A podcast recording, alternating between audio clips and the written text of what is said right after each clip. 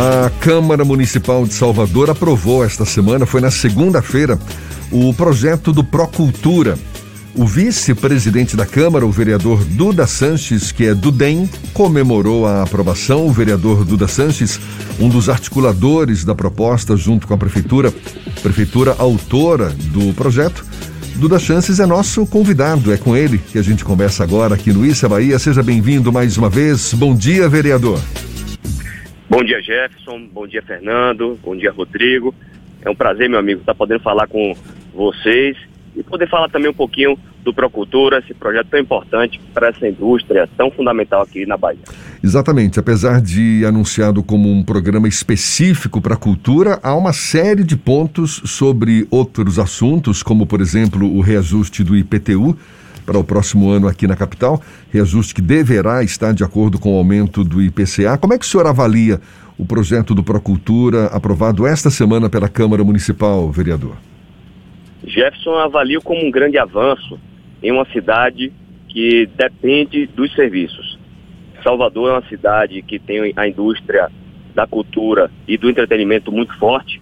Nós não somos uma cidade que tem um polo petroquímico como Camaçari, que tem muitas indústrias, a gente depende desse espaço de serviços. E é por isso que quando a gente defende o entretenimento e a cultura, não, não estamos falando de aglomerar de forma irresponsável, de retomar os eventos de uma forma é, com, com insensatez, mas sim da gente pensar em todos esses empregos de milhares e milhares de soteropolitanos, desde a área artística, como os cantores, como as bandas, mas também aquelas é, atividades que a gente não é, enxerga sempre nos eventos que nós estamos, como seguranças, porteiros, pessoas de limpeza, porque muita gente depende, Jefferson, desse espaço. E a prefeitura, com o Procultura, projeto que apresentamos junto ao setor de entretenimento, a ABRAP e outros setores, ele vai possibilitar a diminuição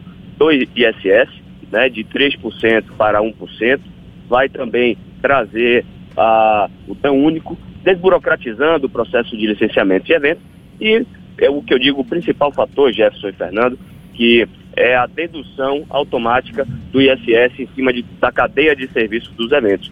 Mais do que o 1% em cima da bilhetagem, que também é um ganho muito grande, essa dedução vai fazer com que todos os fornecedores do setor de serviços, a empresa de segurança, a empresa de limpeza, todos os outros fornecedores, eles também é, retirem, ou, ou, melhor, que o produtor do evento possa deduzir do seu ISS total o ISS já pago em todas as notas fiscais desses outros serviços. Então, assim, foi um ganho muito grande. A gente vai possibilitar dessa forma que os empregos sejam mantidos e que esse setor, que foi o primeiro a parar e o último a retomar, possa ter fôlego para que a gente em breve volte com toda a força. E só para ficar bem claro, em relação à redução do ISS proposta pelo Procultura, é uma redução de 3 para 2%, não é?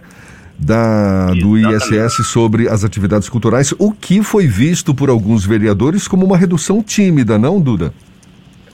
Jefferson, na verdade é constitucional.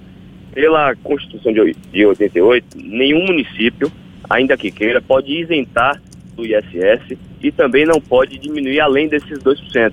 Então, 2% é o número mínimo. Nós vemos realidade em, a nível Brasil de 5% em uma série de serviços. Só que abaixo de 2% é vedado ao município fazer essa isenção. Então, nós chegamos a esse número máximo. É óbvio que o prefeito Bruno Reis e a nossa iniciativa, quando apresentei esse projeto ao prefeito e à secretária da Fazenda, Giovana Victor, era que a gente pudesse é, expandir ao máximo as isenções para esse setor, para que a gente pudesse, pelo menos durante o tempo, é, promover uma, uma retomada ainda melhor. Só que chegamos ao, ao piso, ao máximo que nós conseguíamos, que eram esses 2%, mas como eu falei, Jefferson, essa dedução na cadeia, que até hoje ela é bitributada, podemos falar assim, o, a, o prestador de serviço vamos lá, como uma empresa de segurança em um, um, show, em um teatro, em um espetáculo, ela paga o ISS e depois, na bilhetagem do evento, o empresário, o produtor de evento, ele pagava também 2% em cima de tudo isso. Com essa dedução, Jefferson, o ganho vai ser muito maior do que 1%. A gente vai possibilitar que aqueles que ainda estejam na informalidade, que muitas vezes se busca esse caminho para conseguir condições melhores de, de, de, de execução dos eventos, de manutenção dos seus negócios, a gente vai fazer com que todo mundo saia dessa informalidade. Então a cidade ganha e os produtores que geram tantas, tantos outros empregos, tantas outras notas fiscais, eles também vão ter esse ganho. Então, na prática, é muito maior do que 1%. E eu arrisco dizer que o 1% da bilhetagem é menor do que a dedução geral dos eventos.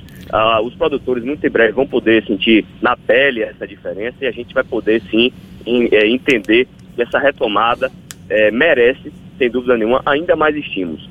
Duda, além da redução do ISS, teve também uma questão relacionada ao IPTU de cinemas, que foi isento a partir desse projeto de lei, e também uma questão de uma taxa cobrada para apresentações ao vivo em bares e restaurantes. Essa articulação entre Câmara de Vereadores e a Prefeitura de Salvador vai garantir que esse projeto seja sancionado sem vetos tem mais algum detalhe que ainda não foi divulgado amplamente?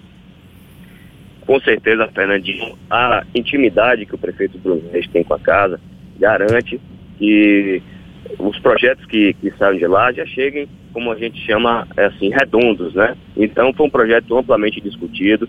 O primeiro passo, por exemplo, quando apresentei esse projeto ao executivo, foi mostrar, até de forma é, é, é sem alarde, sem apresentar na imprensa, sem trazer a comoção de todo esse momento para todo mundo, mas discutido e inclusive sugerido pelo setor de entretenimento futuro.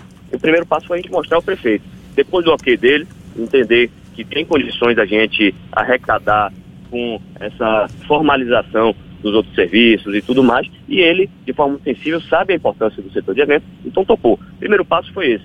E agora, com a aprovação na Câmara, o prefeito já garantiu que vai sancionar, inclusive hoje, o presidente da Câmara já enviou ao prefeito, e eu, eu tenho convicção de que virá sem vetos, virá sem maiores é, mudanças, ou melhor, sem mudanças. E você falou de, de uma coisa muito importante, eh, Fernando, que inclusive foi uma emenda do vereador Daniel Alves, que é a, a isenção dos bares e restaurantes, e é muito interessante a gente lembrar que os artistas e os eventos em si, eles não começam é, nos grandes teatros, nos grandes palcos. Começam ali, no barzinho.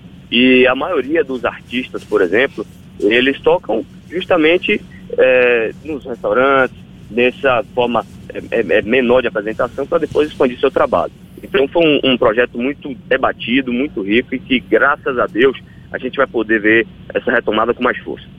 Teve um dado momento da sessão que aprovou na Câmara na última segunda-feira que vereadores de oposição acusaram o governo de rolo compressor e de não aprovarem as emendas da oposição. Mas algumas das emendas, inclusive, foram propostas pelo presidente da Câmara, Geraldo Júnior, e com a coautoria da líder da oposição, a Marta Rodrigues. Isso já foi sancionado? Os vereadores já entenderam que eles participaram do processo? com certeza. Quando falamos de um projeto que envolve mudança de tributação, pode muitas vezes trazer dúvidas aos colegas vereadores, mas nós tínhamos uma pressa, Fernando, principalmente por conta da necessidade de se tomar decisões acerca de eventos culturais e de entretenimento. A gente precisava trazer celeridade a esse processo, porque a gente está chegando aí já já no verão, acabamos de entrar na primavera, os eventos estão sendo dia após dia é, autorizados, a mudança de, da quantidade de pessoas, se fala muito da abertura dos estádios, então assim, as discussões estão acontecendo, a gente precisava fazer é, esse gesto é, pelo setor como um todo.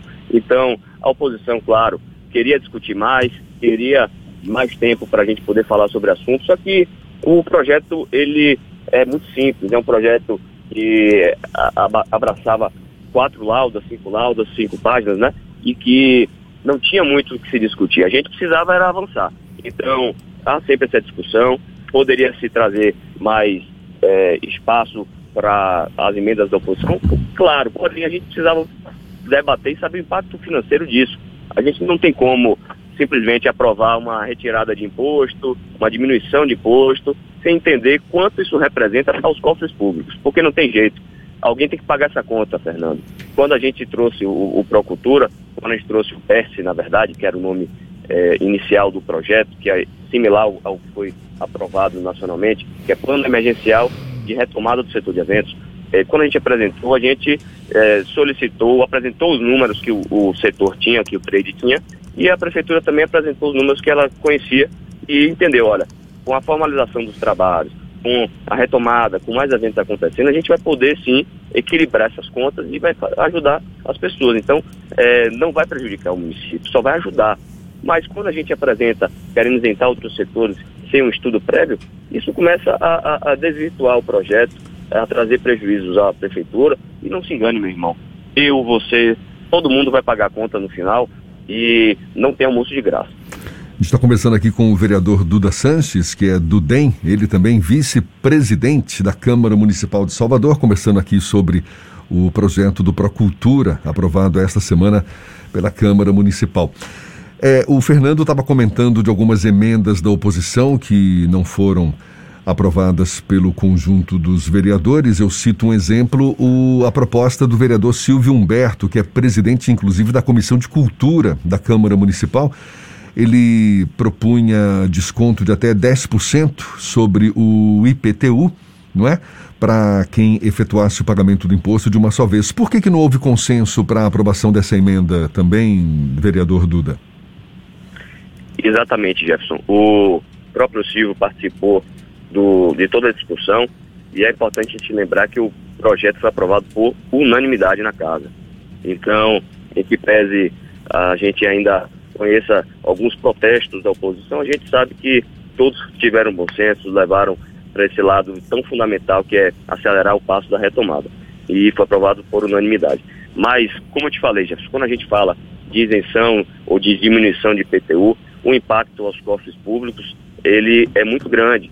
Não apenas o IPTU, mas o ISS. Um cálculo e uma alternativa foi sugerida para que a gente pudesse equalizar essa conta. E claro, ainda que a gente não veja, às vezes, de forma objetiva os números no papel, a gente sabe que diminuindo o SS, isso vai fomentar com que é, aquele, aquele produtor que queria segurar um pouquinho suas contas, contratar cinco ao invés de dez pessoas, com a menor tributação, menor taxação, ele vai investir mais, vai arriscar mais. A gente sabe que isso é uma coisa lógica. Agora, a parte do IPTU, ela traz uma, um grau de subjetividade, porque é, dependendo de como fica o texto, a gente não sabe quantos imóveis vão receber esse benefício e quanto isso representa para os cofres. Quando a gente apresenta um projeto desse, a gente tem que ter, dar um tempo ao executivo para ele averiguar, entender e dominar o assunto, saber como, quanto isso representa. Quando a gente tem menos tempo, essa emenda, em que pese tenha é, mérito e inegavelmente traz benefícios ao contribuinte, a gente não sabe ao certo onde a gente está pisando. Mas te garanto, Gerson, que é, ainda está no, no, no, no hall de, de, de, demandas que o prefeito vai avaliar e a gente pode apresentar isso, inclusive, no segundo projeto, que também fala de tributação, mas que a gente tem mais tempo para debate na casa. E que foi apresentado no mesmo dia pela secretária junto ao é, Procultura. Duda, esse é um projeto de iniciativa do município de uma classe que foi amplamente atingida pela pandemia. Nós temos um projeto nacional, que é o PS, que você citou, tem o Procultura aqui em Salvador.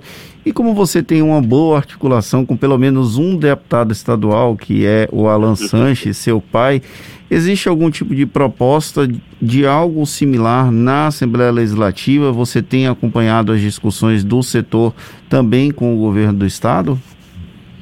Existe sim, Fernando.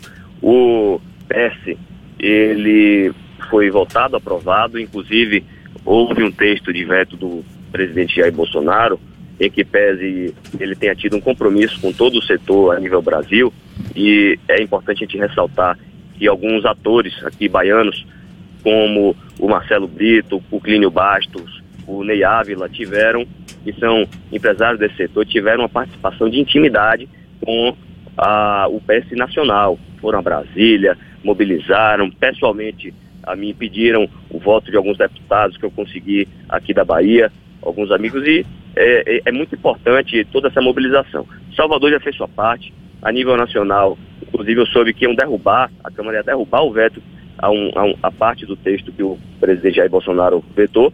E aqui na Bahia a gente também tem. Cada um com as suas competências. Aqui a gente pode falar sobre o ISS e está na mão do Júnior Muniz, o deputado estadual. O deputado estadual Alan Sanches está acompanhando esse processo, até pela relação que ele tem com o trade junto a mim. E esses dois deputados estão liderando a nível estadual. Já estiveram com o presidente da Assembleia Legislativa. Os peitos são um pouco diferentes, mas todos eles convergem no mesmo sentido.